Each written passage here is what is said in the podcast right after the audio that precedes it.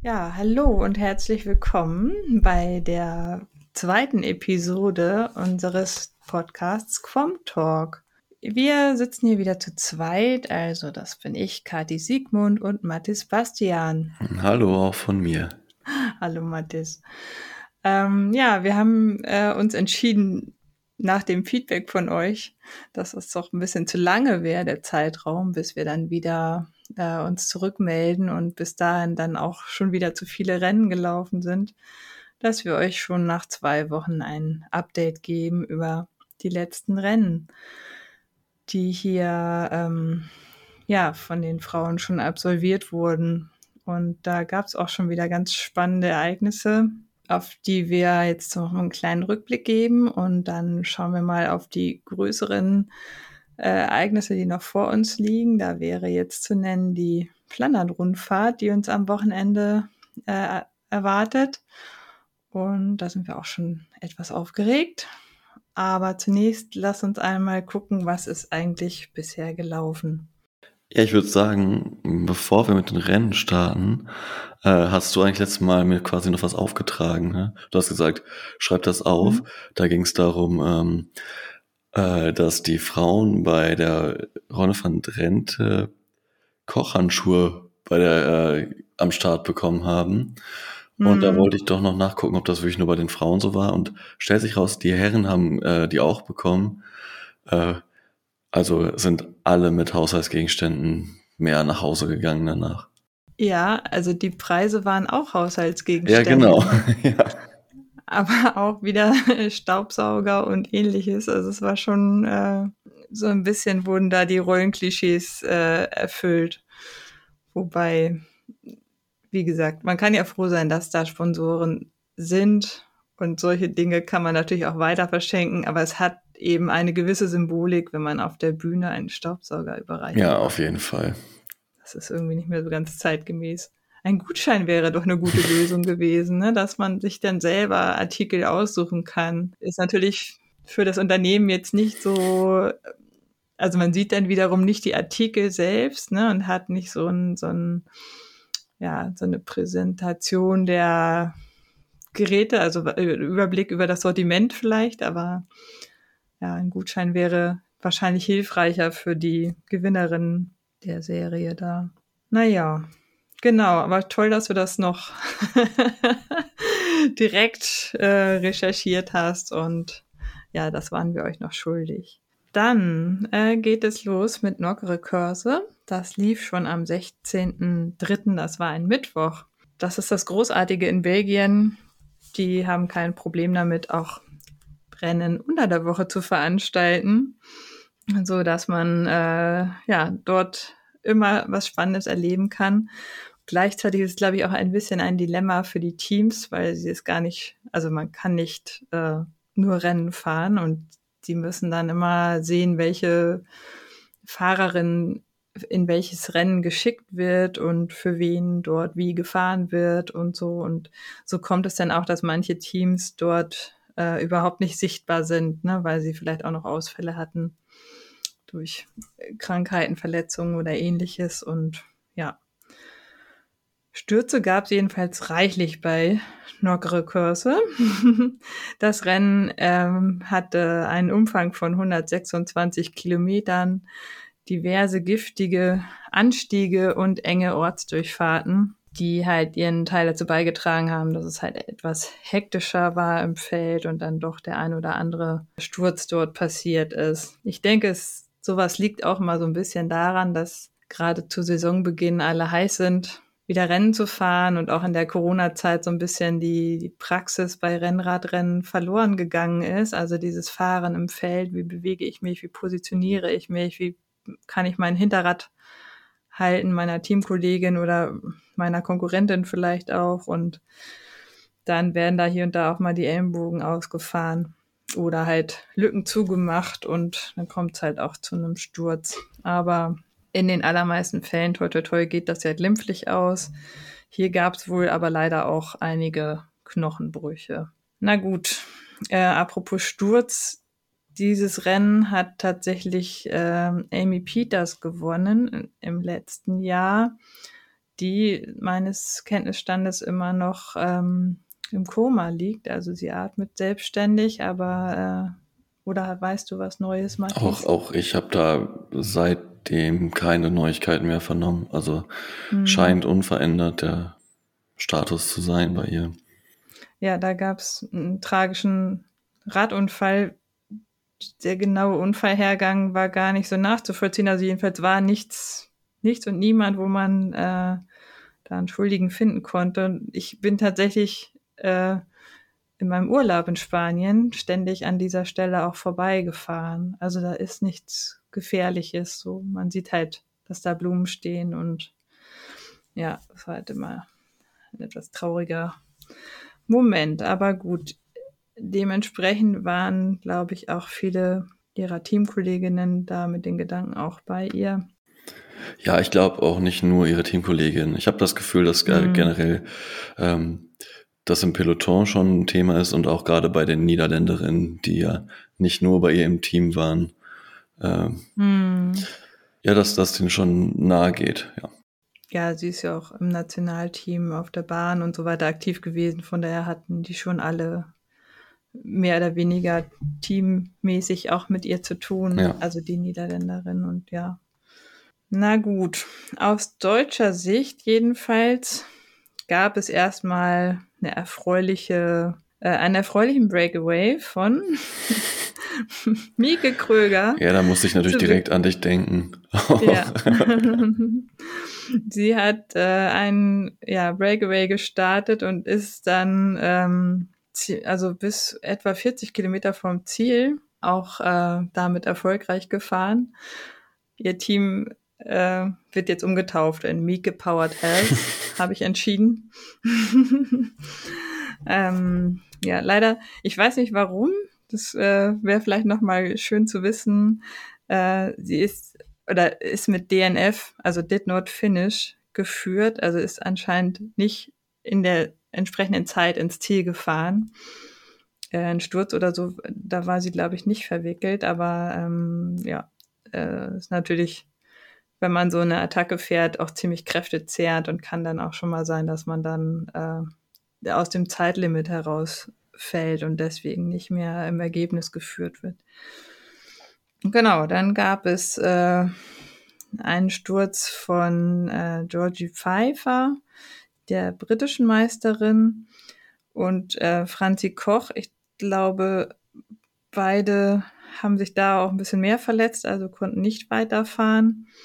Ja, auf jeden Fall. Franziska Koch hat sich das Handgelenk, glaube ich, gebrochen. Ja, das äh, genau war ein Ereignis, was jedenfalls das Feld wieder so ein bisschen auseinandergezogen hat. Dann gab es eine weitere äh, Ausreißergruppe mit Henny Campbell vom Bike Exchange und Romy Kaspar. Ähm, witzig war zu sehen, dass die eine Fahrerin, die äh, Magdalene Valliers Mill. Ich hoffe, ich habe es richtig ausgesprochen. Jedenfalls vom Team EF Education Tipco.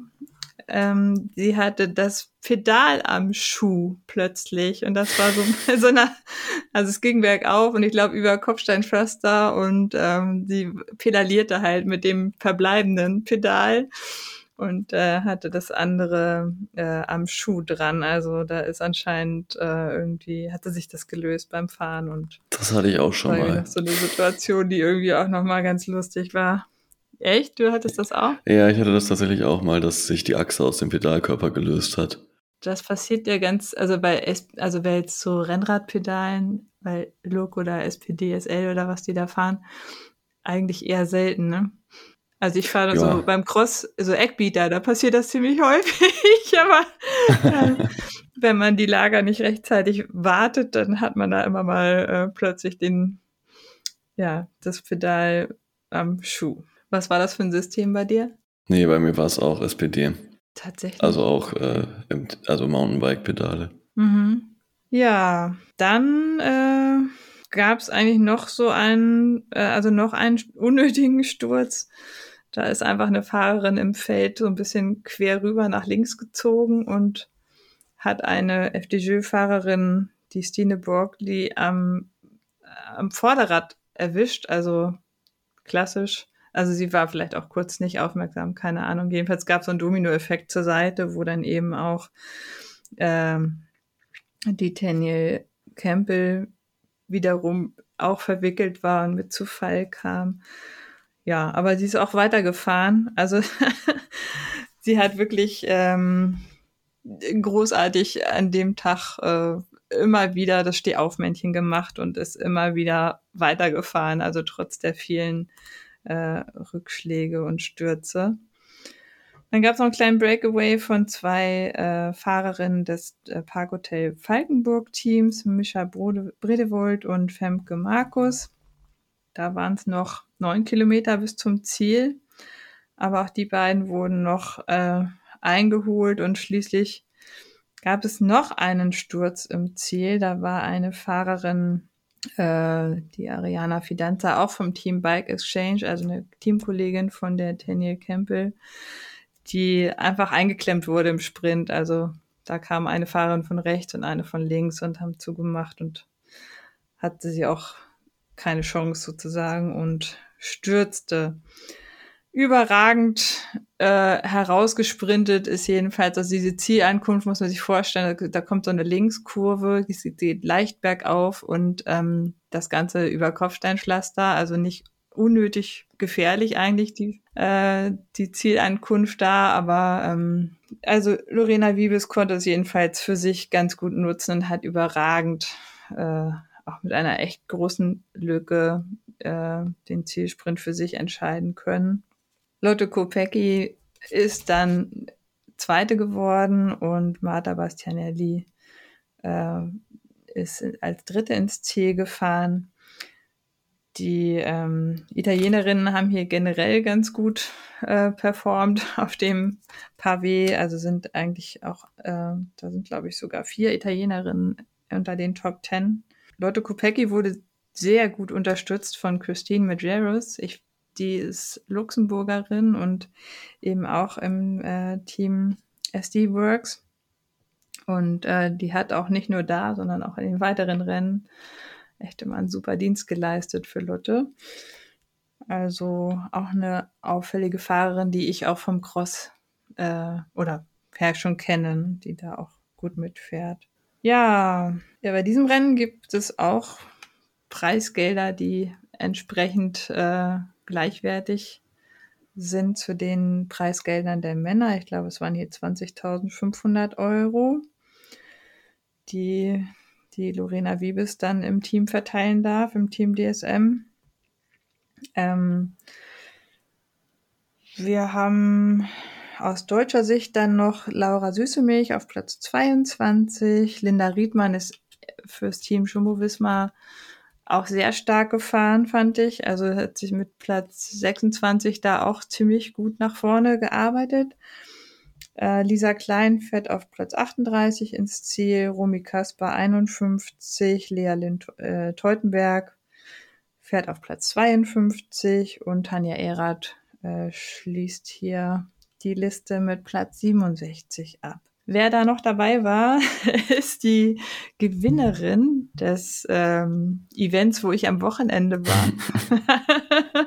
Nämlich, äh, das ist ein Kartbahnrennen mit Fixgear-Rädern, also Bahnfahrrädern, die nur einen starren Gang haben und keine Bremse. Und ähm, hier entdecke ich Margot Vigie auf Platz 69 die fährt für das Team Falca Travel and Service, also ist äh, eben auch in im ja, Conti-Team unterwegs, aber äh, war ganz lustig, sie dann hier in der Starterliste oder Ergebnisliste wiederzufinden. Sie hat das letztes Jahr, äh, also dieses Rad Race Last Man Standing oder Last Women Standing dann vielmehr für sich entscheiden können.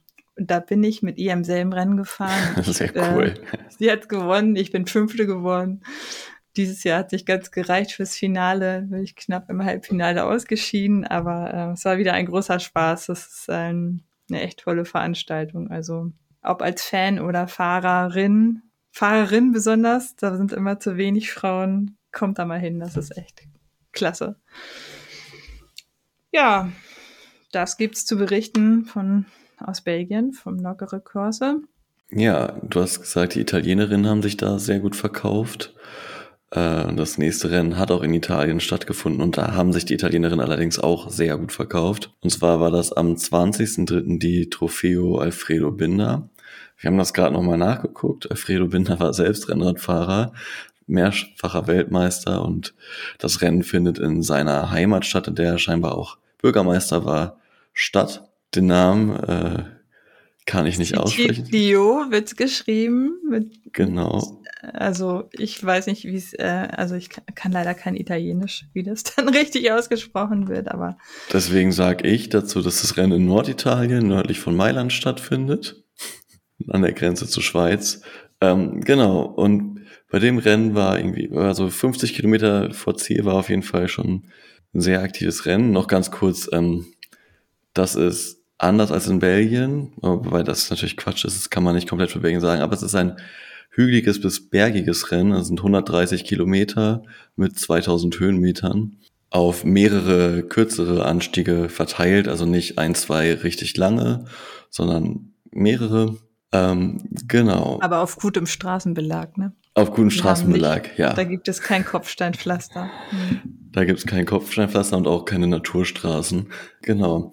50 Kilometer vom Ziel hat sich eine Gruppe gelöst, bei der auch Shirin van Anroy, über die wir ja schon mehrfach gesprochen hatten, oder über die wir letztes Mal auf jeden Fall schon gesprochen hatten, von Team Trexiger Fredo dabei war, ähm, und aber auch andere große Teams, eigentlich alle, SD Works war dabei, Canyon war dabei, Trek war dabei, äh, Movistar, UAE, FDJ, Jumbo Visma und Jayco äh, Bike Exchange von daher echt viele große Teams, deswegen hätte man auch denken können, dass diese Gruppe vielleicht sogar durchkommt. Ähm, 44 Kilometer vom Ziel hat sich Liane Lippert dann auch noch dazugesellt und sich äh, von der Gruppe vom Peloton abgesetzt und ist zur Gruppe gesprungen. Hat aber leider trotzdem nicht dazu geführt, dass diese Gruppe durchgekommen ist. Sie wurden alle wieder gestellt. Ähm, gab dann aber immer wieder neue Attacken mit dabei, auch Malen Reuser, Malen Lehnhäuser, die in der Abfahrt attackiert hat, was man jetzt ja auch immer wieder sieht. Sie hatte aber keinen Dropper-Post und hat deswegen scheinbar nicht gewonnen. Ähm, aber da ist mir auf, also Marlen Reuser finde ich sowieso, sie sieht man so viel von vorne fahren. Momentan sie ist ja zu SD Works gewechselt zu dieser Saison und macht sich da, glaube ich, mehr als bezahlt, weil man sieht sie ständig vor dem Feld fahren oder auch in der äh, Fluchtgruppe, also macht beides da und das beides auch immer in, in den gleichen Rennen, also akt, absoluter Aktivposten. Ähm, sie ist auch sehr groß, ne? Also im Feld ja. erkennt man sie eigentlich schon immer daran, wobei bei SD Works mehrere, ja, ich sag mal, überdurchschnittlich große Fahrerinnen sind, ne? die natürlich bei sowas, also wenn sie auch noch gute Zeitfahrerinnen sind, auch immer einen super Windschatten geben, ne, für ich glaube, da ist keiner ähm, traurig, wenn sie vorm Feld Team. fährt. Ja. Genau. Wobei sie natürlich auch dermaßen Gas gibt, dass das halt auch echt wehtut, glaube ich. Ähm, mhm. Auch gut zu erkennen an ihrem Schweizer Meistertrikot, wobei sich das Rot, finde ich, tatsächlich nicht so absetzt bei den Trikots der Damen momentan. Mhm. Genau. Weitere Attacken waren dann zum Beispiel Cecil Ludwig, die es noch mit einer Attacke probiert hat, aber äh, dann mal in Reuser erneut in der Abfahrt. Lisa Lamborghini mhm. nochmal mit Cecil Ludwig. Aber irgendwie liefen diese Gruppen alle nicht besonders gut zusammen oder das Feld wollte halt, hatte doch was dagegen, so dass äh, alle Gruppen gestellt wurden. Was aber nicht dazu geführt hat, dass das Rennen eingeschlafen ist. Ashley Moman Pasio hat nochmal attackiert. Äh, Flortje Mackay ist dann noch mitgegangen. Jan Lippert hat auch wieder attackiert. Also ist auch wirklich ein sehr, sehr aktives Rennen gefahren. Es hat richtig Spaß gemacht, ihr dabei zuzusehen. Ja, ähm, absolut. Also war auch sehr stark einfach von ihr. Hat aber leider nicht gereicht, denn fünf Kilometer vom Ziel gab es den Zusammenschluss wieder von allen Fahrerinnen oder der, der Hauptgruppe und den Führenden. Ähm, und da war dann eigentlich klar, dass das Rennen eher im Sprint entschieden wird, dieser Gruppe da muss man sagen, dass Shirin von Anroy nochmal einen richtig guten Job gemacht hat und äh, bis zum Ziel dann von vorne gefahren ist und äh, ja, ihre Teamkollegin Elisa Balsamo von Trexiger Fredo zum äh, Sieg gefahren ist eigentlich. Sie konnte dann den Sprint für sich entscheiden. Genau, gefolgt von Sofia Bertiziolo für UAE Team ADQ und Soraya Paladin für Canyon SRAM, also drei Italienerinnen auf dem Podium. Äh, Liane Lippert ist dann am Ende noch 19. geworden.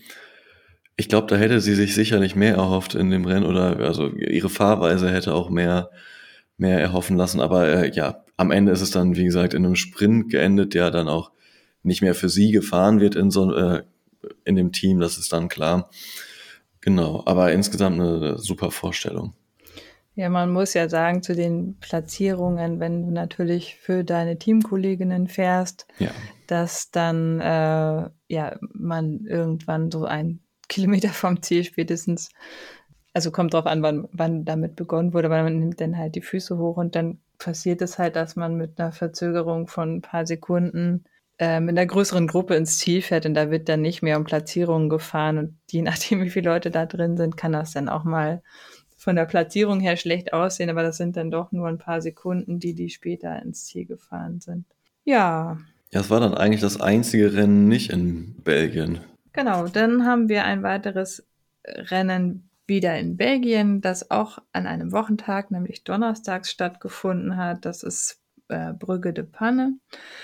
Ähm, hier ging das Rennen über 162,8 Kilometer und war relativ flach mit knapp 200 Höhenmetern.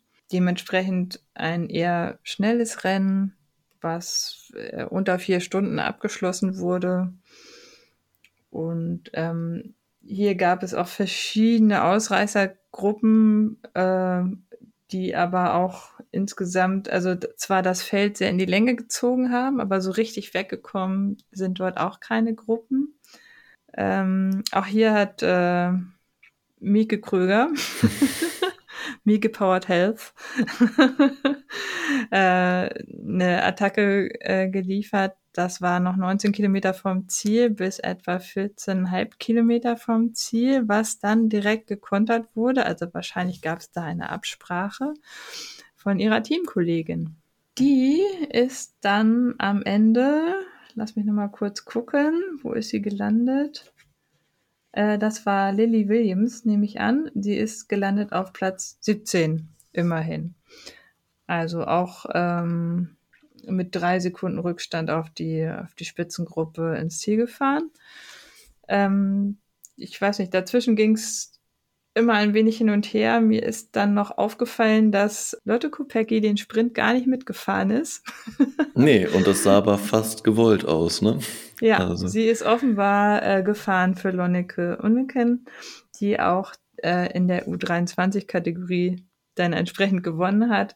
Insgesamt ist sie allerdings äh, Vierte geworden. Also ähm, das haben die sich, glaube ich, also waren sie wahrscheinlich ein bisschen traurig, denn SD Works hat dieses Rennen wirklich sehr aktiv gesteuert. Also sie haben wirklich das Tempo die ganze Zeit hochgehalten und haben sich da sicherlich mehr erhofft.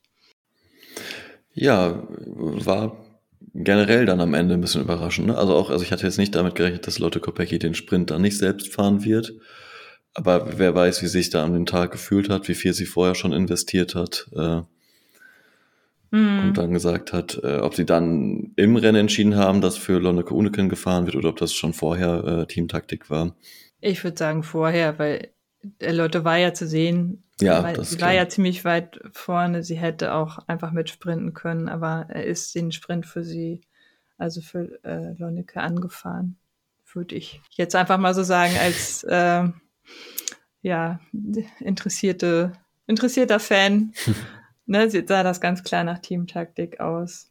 Ja, ansonsten Ansonsten würde ich sagen, gewonnen hat Elisa Balsamo erneut. Genau, das, das vielleicht auch noch erwähnen. Vor Lorena das, das Wiebes. Schon, schon, fast langweilig, die beiden. Wir waren wieder vorne und äh, ja, also Elisa Balsamo, grandios, ne? Sie, ähm, ja, richtig stark. Es scheint äh, ihre Saison zu sein und sie trägt das Trikot der Weltmeisterin einfach zurecht. Ja, es gibt ja manchmal die Aussagen von dem Fluch des Regenbogentrikots, aber also der trifft auf Elisa Balsamo definitiv nicht zu. Ja. Also, dass sie im Regenbogentrikot nicht gewinnen würde, nee, das ist, das ist nicht der Fall.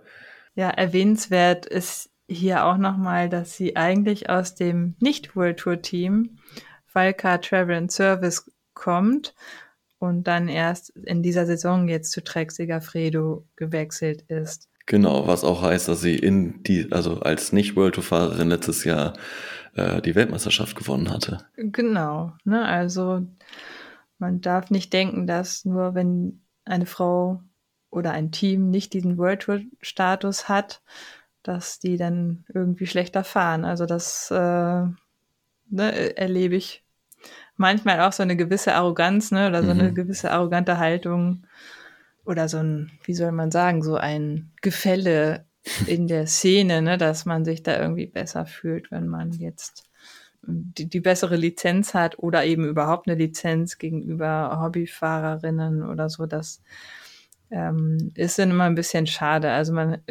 bei uns in Deutschland ist das ja so, dass man für die Lizenz Mitglied sein muss in einem Verein und ähm, dann beantragt man die. Also man muss da keine Qualifikationen vorlegen oder irgendwie äh, irgendwelche Rennen gewonnen haben, damit man eine Fahrerlizenz bekommt äh, und dann halt einfach in einer anderen Kategorie gewertet wird.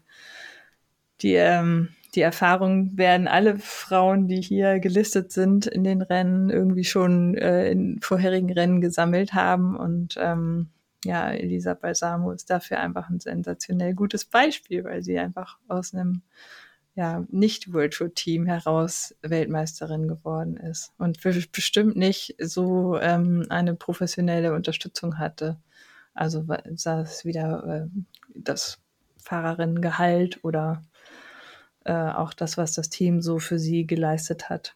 Na, das ähm, weiß ich jetzt nicht im Detail, aber sie hat es einfach mit ihrer persönlichen Kraft, ihrem persönlichen Training und ihrem Leistungsvermögen hinbekommen. Ja, und sie ist auch erst 24, das heißt, sie hat noch eine Zeit, richtig viel zu gewinnen. Ja. Ja, wenn sie so weitermacht wie dieses Jahr, äh, kann sie einige, vor allem auch große Siege äh, noch einstreichen. Ja, ansonsten vielleicht noch kurz äh, mit im, äh, in einer Spitzengruppe dabei unterwegs war Hanna Ludwig, auch für Uno X, hat sich da äh, im Rennverlauf gezeigt, also aus deutscher Sicht jetzt einmal. Und am Ende wird äh, Lea Lind-Teutenberg noch 18. in der zweiten Gruppe mit drei Sekunden Rückstand. Genau, und Mieke Kröger fährt auf Platz 43. Und das war auch ihre Startnummer. Gut abgepasst. Genau, und die kommen mit, äh, also auch hier, ne, 22 Sekunden Rückstand äh, für Platz 43 ist jetzt, das ist nicht so viel, ne? Also wenn man bedenkt, dass die ganze Rennzeit ja irgendwie drei Stunden 52 und 11 Sekunden war, dass das dann, ne, die Lücke war jetzt nicht so riesig zu dem, äh, zur Spitze, aber die Platzierung ist dann halt gleich äh, viel höher, also von der Zahl her höher. Ja, wen haben wir sonst noch in der Ergebnisliste? Genau, Hanna Ludwig ist auf Platz 63 ins Ziel gefahren. Da waren es dann aber auch schon zwei Minuten Rückstand. Ähm, wen haben wir hier noch? Äh, Lena Charlotte Reisner. Das ist ein Team IBCT, also auch ein Conti-Team, was ich nicht, ähm, was mir noch nicht aufgefallen ist bisher. Da kommen wir gleich nochmal zu einem anderen Team, was ich auch nochmal erwähnen möchte. Oder was jetzt erstmals in Erscheinung getreten ist. Ähm, gut, dann gucken wir mal. Es gibt noch ein weiteres belgisches Rennen vom vergangenen Wochenende, also vom 27.03. Auch hier sehen wir endlich unsere Weltmeisterin, äh, unsere Weltmeisterin, ja, die ist auch mitgefahren, aber die die deutsche Meisterin Lisa Brennauer ist jetzt ähm, das erste Rennen mitgefahren. Auch hier, ich kenne die Gründe nicht, warum sie sich bisher geschont hat. Also ähm, freue mich aber, dass sie hier dann im deutsche Meisterin-Trikot unterwegs war für das Team Ceratizid. Genau. Hier gab es auch verschiedene ähm, Attacken. Das Rennen ähm, ist insgesamt auch knapp 160 Kilometer lang und auch nicht besonders reich an Höhenmetern, hat aber ein paar ähm, miese kleine Anstiege drin, die halt auch mit Kopfsteinpflaster zusätzlich ähm, bedeckt sind. Und genau, zu nennen ist da dieser Kemmelberg, der alleine irgendwie, der ist nur 1,5 Kilometer lang ungefähr und hat aber Steigungsprozente bis 25 Prozent. Also das tut schon richtig doll weh, äh, wenn man da ähm, drüber muss. Aber das ist dann auch in ein paar Minuten getan. Also da, von daher äh, ist immer die Frage, wie lang man das aushält in den Beinen. Ja, bei diesen Rennen ist es ja nicht immer nicht nur der, der Anstieg an sich, der richtig weh tut, sondern auch die Anfahrt zum Anstieg, wo es richtig um Positionierung geht und wo richtig mhm. fast gesprintet wird, um äh, schön weit vorne in, in diese kleinen Hellingen rein, reinzufahren. Ne? Aber ich glaube, das tut einfach doppelt weh. Ja, also hier waren es insgesamt neun Hügel. Also der Kemmelberg ist selber mehrfach hochgefahren worden und ähm, es gab tatsächlich auch bei der Einfahrt in diese Kopfsteinpflaster, also in dieses Kopfsteinpflaster-Segment ähm, bergauf auch einen Sturz, wo äh, recht oder zumindest so eine, also so eine Situation, wo viele anhalten und ausklicken mussten. Also es war fast so wie beim Cross. Ja. Die ersten fahren drüber und dann äh, die darauf folgenden machen irgendwie einen Fehler, müssen anhalten und äh, absteigen oder so. Also so sah das irgendwie aus. Es war, glaube ich, nichts Böses passiert, aber ähm, es, auf einmal hielten mehrere Fahrerinnen an und äh, ja, so zog sich das natürlich ziemlich auch da auseinander, das Feld. Also so von diesen 160 Kilometern. Die ersten 100 Kilometer sind relativ flach und dann beginnen eigentlich die äh, mieseren Sachen so ab Kilometer 64. Und ähm, hier gab es äh, auch wieder verschiedene Ausreißergruppen. Also das ging dann da an der Stelle auch los mit Lotte Kopecki, Anna Henderson vom Team Jumbo Visma, Kasia Nivia Dolma, die, ich stolper immer über den Vornamen. Also der wird anders geschrieben. Da steht, äh, wenn man es ganz deutsch aussprechen würde, Katazina. Aber äh, Cassia ist, glaube ich, ähm, die Aussprache. Ja, die Aussprache nicht, aber sie möchte so genannt werden. Oder genau. sie, sie, sie lässt sich so nennen, einfach. Ne? Ja, ja. Also vom Team Canyon SRAM Racing. Das ähm, und Unsere Freundin Liane Lippert war auch wieder dabei vom Team DSM. Also sie äh, ist echt unheimlich stark und so, auch super aktiv immer in solchen Gruppen dabei. Ja, definitiv. Aber auch ja sowieso eine extrem stark besetzte Gruppe dann auch mit den Fahrerinnen. Ja, absolut. Da äh, einer Fahrerin, der Martha Lach, gelingt es dann noch vom Team Ceratizid aufzuschließen und auch schließlich noch Alice Maria Asufi. Aber als sie dann wieder den Kemmelberg hochfahren, dieses Kopfsteinpflaster-Segment, äh, werden die beiden direkt wieder abgehängt. Also bleibt die Vierergruppe, die eben genannte, bestehen.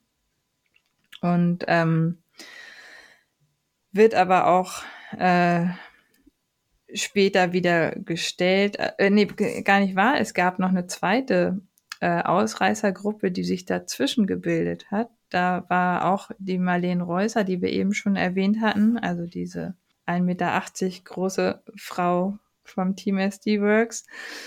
Äh, sehr gute Zeitfahrerin, dann äh, Marta Cavalli vom Team FDJ und Corinne Labecki vom Team Jumbo Visma, die ja zunächst auch nochmal eine Lücke aufmachen konnten zum Hauptfeld von 24 Sekunden und die vier Fahrerinnen davor hatten nochmal 14 Sekunden Vorsprung, sodass sich insgesamt da schon 40 Sekunden ergaben.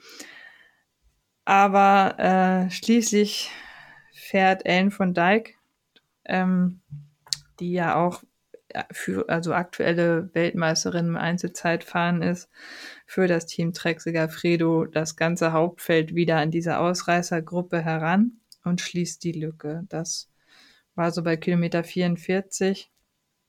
Ähm, ja, kurz zuvor ähm, ist Lorena Wiebes in einen Sturz verwickelt, da ähm, was für sie so die Chancen, um den Sieg mitzusprinten, einfach, ja, das war es dann sozusagen. Ne? Da hat sie einfach zu viel Zeit verloren und auch der Kopf wollte dann, glaube ich, nicht mehr so bei ihr. Dann ähm, gab es nochmal eine Attacke von einer ehemaligen Weltmeisterin aus dem Jahre 2018, die Chantal Vandenbroek-Black. Ähm, die ist noch eine Attacke gefahren für das Team SD Works. Und nach dem Camelberg ist dann auch Grace Brown, die wir auch schon mal erwähnt hatten, als äh, jemand, der gerne attackiert, äh, hat sie es halt nochmal versucht, alleine wegzufahren. Ich weiß auch nicht, warum sie immer alleine ist. Ne? Da, da will irgendwie keiner mitfahren bei ihr, aber die Lücke wurde das dann auch ein Phänomen, äh, ja. wieder geschlossen. Also sie fährt für das Team FDJ und ist äh, Australierin und ja, ist, also zeigt sich immer wieder als jemand, der ein Solo-Breakaway macht und wenn die erstmal so 20 Sekunden hat, dann zieht sie das auch durch. Aber es hat sie nicht geschafft, denn Christine Majeros vom Team SD Works ähm, schließt auch hier wieder die Lücke und ähm, so dass am Ende eigentlich das Feld relativ, äh, also es ist zwar gestreckt, aber es äh, kommt auch niemand so richtig weg. Also es ist so eine langgezogene Gruppe von Fahrerinnen und am Ende haben wir also doch wieder einen Zielsprint, bei dem äh, die Weltmeisterin nochmal die Hände in die Luft strecken kann. also Elisa Balsamo gewinnt vor Marianne Voss, die also im ganzen Rennen eigentlich sich ganz gut zurückgehalten ja. hat und ihre Kräfte geschont hat, ähm, andere für sich arbeiten lassen hat und dann am Ende ja einfach mal gezeigt hat, was sie im Sprint kann. Und genau, und auf dem äh, dritten Platz haben wir eine bisher, eine Fahrerin, die wir bisher noch gar nicht erwähnt haben. Das ist Maria Giulio Confaglionieri. Sie ist auch vom deutschen Team Ceratizid und ähm, ja, Lotte Kopecki wird auch hier nur Vierte. Ich glaube, auch da war sie ziemlich enttäuscht. Wieder nur ein vierter Platz für das mhm. Team. Ähm, und da hat sie sich sicherlich auch mehr ausgemalt. Ja, Emma Bjerg, nicht Norsgaard, nicht mehr Norsgaard, fährt auf Platz 5 und dann geht's weiter mit Marta Bastianelli, Susanne Andersen, äh, Tamara Drunova und das ist wiederum eine Fahrerin für ein World Tour Team, was bisher noch gar nicht in Erscheinung getreten ist. Und auch während des Rennens habe ich sie nicht ähm, so wahrgenommen. Sie fährt für das äh, Roland Kurgers mhm. Edelweiß äh, Team oder Edelweiß Squad nennt sich die Truppe. Und die sind bisher, oder haben hier, glaube ich, ihr Debüt gezeigt, oder hast du sie vorher schon mal wahrgenommen? Hattest? Ich habe sie nicht wahrgenommen. Ich bin aber gerade, naja, ich kann mir gerade gar nicht vorstellen, dass ein World Tour Team bisher gar nicht bei den Rennen teilgenommen hat. Ich dachte, die, sind, sind ja auch World, verpflichtet, die haben oder? Status. Ja, die haben World Status, eben, das meine ich. Ja. Aber dass sie dann bisher noch nicht an anderen Rennen teilgenommen haben. Ja. Nee, sie sind auch äh, bei der Trofeo Alfredo Binder auf jeden Fall mitgefahren. Und bei Brügge de Pan auch. Aber haben sich auch mir auf jeden Fall noch nicht äh, aufgedrängt, ne? Ja, also mir sind die noch gar nicht aufgefallen. Also ja, das ist ja. genau, ja. Also man hat, man stolpert natürlich immer über dieses was Edelweiß Squad, was ist mhm. das drüber und ähm, dort ist auch eine deutsche Fahrerin, nämlich eine auch ähm, U23-Fahrerin, die Hanna Buch. Genau, aber ich habe sie jetzt hier in der Ergebnisliste nicht entdeckt.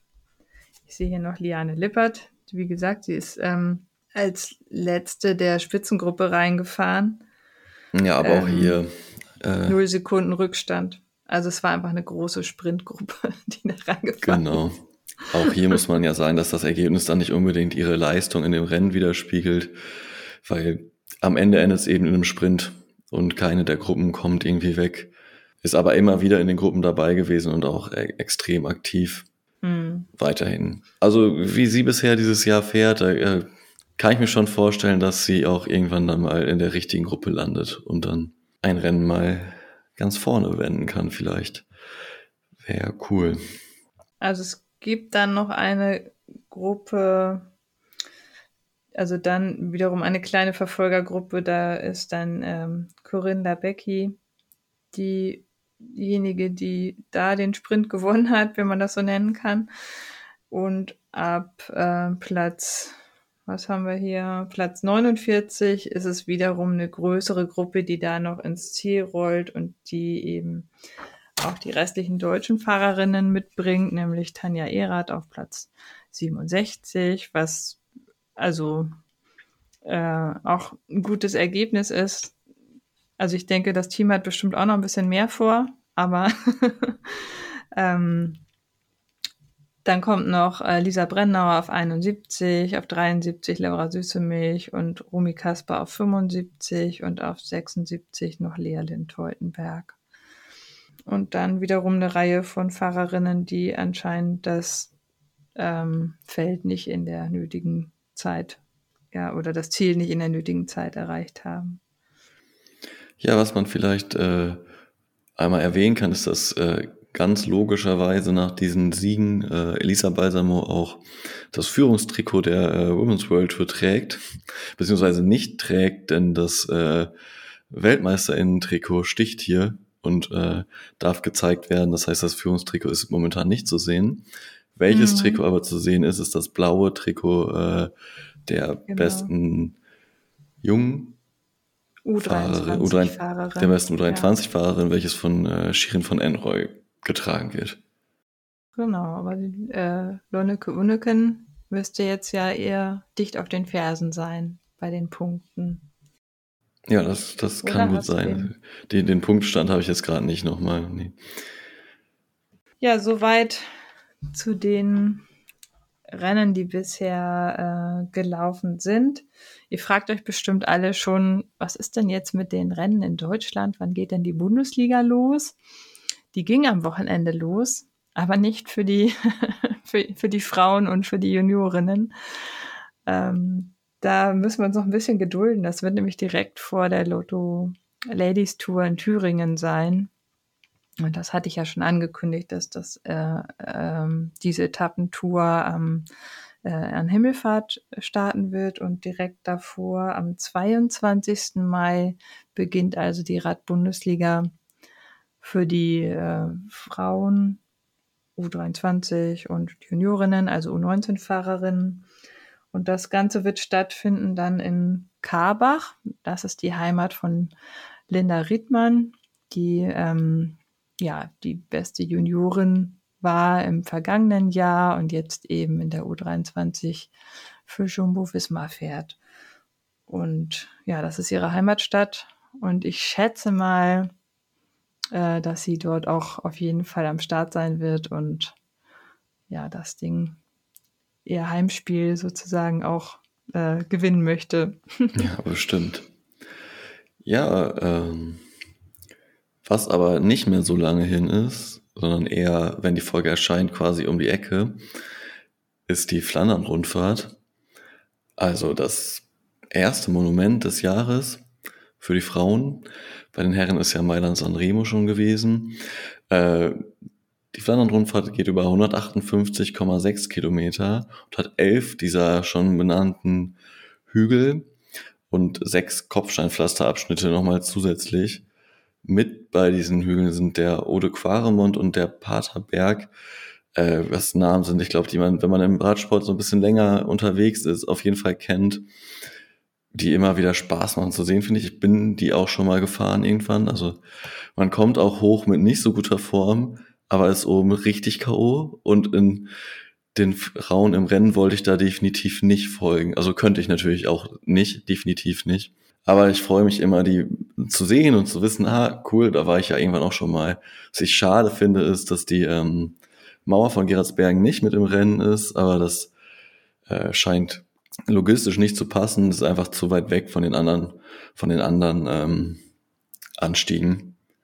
Traust du dir zu, einen Tipp zu geben, wer da gewinnt? Also ich könnte mir vorstellen, äh, dass hier, also Corinne Labecki Mhm. würde ich äh, im Auge behalten. Schwierig, weil, also ich meine, es sind so viele gute Fahrerinnen, Ja, absolut. dass man jetzt hier alle Namen aufzählen könnte. Aber ich fände es gut, wenn äh, jetzt nochmal, also nicht Elisa Balsamo noch äh, auch den Sieg noch einfährt, sondern dass wir hier nochmal ähm, eine andere Fahrerin vorne sehen. Und vielleicht gibt's ja auch eine Überraschung und da ähm, fährt jemand ganz anders nach vorne. Ja, ich, ich würde da auch keinen Namen nennen wollen, ehrlich gesagt, weil es ist wirklich äh, eigentlich sehr offen, hätte ich gesagt, auch wenn die letzten drei Rennen ja gezeigt haben, dass eine Fahrerin gerade schon sehr hervorsticht. Aber äh, ich lasse mich da auch sowieso gerne überraschen. Ja, Bei Corinne, glaube ich, die fährt sich gerade warm. Mhm. Liane ist sicherlich auch eine Kandidatin. Ich weiß nicht, wie weit äh, der letzte Anstieg vom, vom Ziel entfernt ist. Das wäre hier bestimmt ähm, relevanter Punkt für den Ausgang. Ja. Aber ähm, es wird auf jeden Fall wieder ein Rennen, was man, also wo man sich wirklich mehr als die Hälfte angucken kann. Ich, also, ne, wenn es gibt eine flache Anfahrt und wo die Anstiege beginnen, das wird zwei Drittel des Rennens, also von der Zeit her einnehmen. Und ich denke, dass wir da ähm, diverse Attacken wieder sehen werden. Und ich freue mich da wirklich äh, schon drauf, das anzuschauen. Ja, und wenn wir bei der Flandern-Rundfahrt sind, dann bietet es sich eigentlich auch noch an, darüber zu reden. Das ist das erste World Tour Rennen überhaupt, bei dem die Frauen das gleiche Preisgeld bekommen werden wie bei den Männern. Ähm, man muss dazu sagen, dass der Austral, nee, der Veranstalter Flanders Classics, ähm, die insgesamt sechs Rennen durchführen, sich eigentlich zum Ziel gesetzt hat, nächstes Jahr alle Preisgelder für den Rennen anzu, äh, der Rennen anzugleichen, sprich, dass nächstes Jahr bei allen Rennen die Männer und Frauen gleich viel verdienen und jetzt aber relativ kurzfristig irgendwann gesagt hatten, nee, wir fangen mit Flandern dieses Jahr schon an. Ähm, dementsprechend gibt's da schon das gleiche Preisgeld. In Zahlen heißt das einmal, dass dieses Jahr bei Flan der Flandern-Rundfahrt insgesamt 50.000 Euro Preisgeld vergeben werden und davon 20.000 äh, an die Siegerin gehen.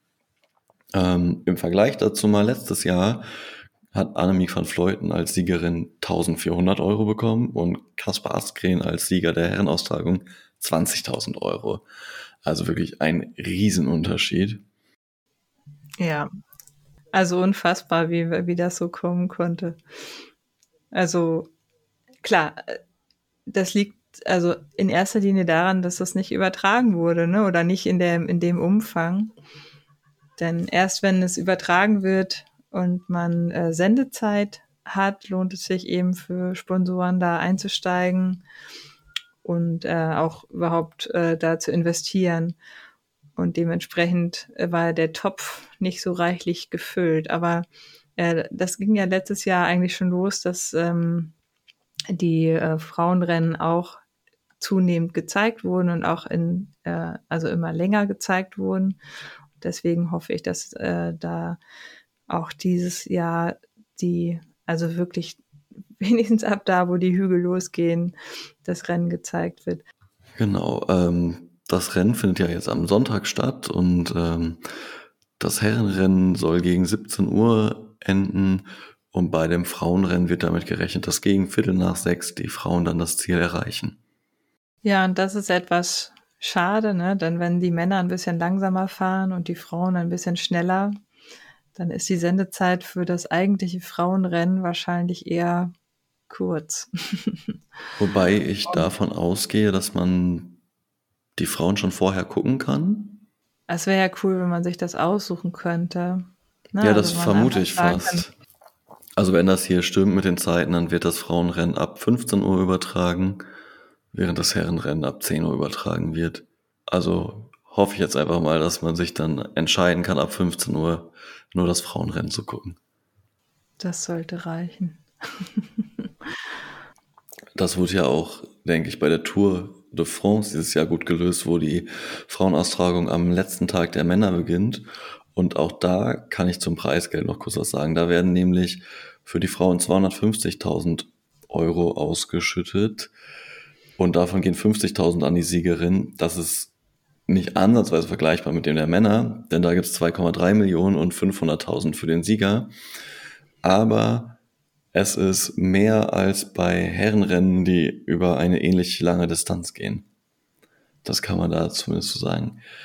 Ich glaube, da hätte ich jetzt auch nicht mit gerechnet, dass direkt auch 2,3 Millionen bei dieser Austragung an Siegerprämien vergeben werden. Aber ich finde, für die erste Austragung, ich glaube, da ist 250.000 schon, das ist schon mal ganz gut.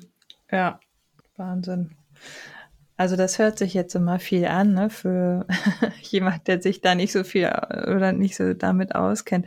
Natürlich wird äh, dieses Preisgeld immer im Team verteilt, also unter den Fahrerinnen, die teilgenommen haben, also die mitgefahren sind und was, also ich, ja, und äh, ein Teil davon geht auch immer an das ähm, Team, was man nicht so sieht, die Mechaniker und wer da noch so im Hintergrund für das Team arbeitet, die ähm, bekommen auch mal einen Teil dieses Geldes. Also, weiß ich, das ist äh, meistens gibt es eine Person in jeder Mannschaft, die das Geld dann aufteilt.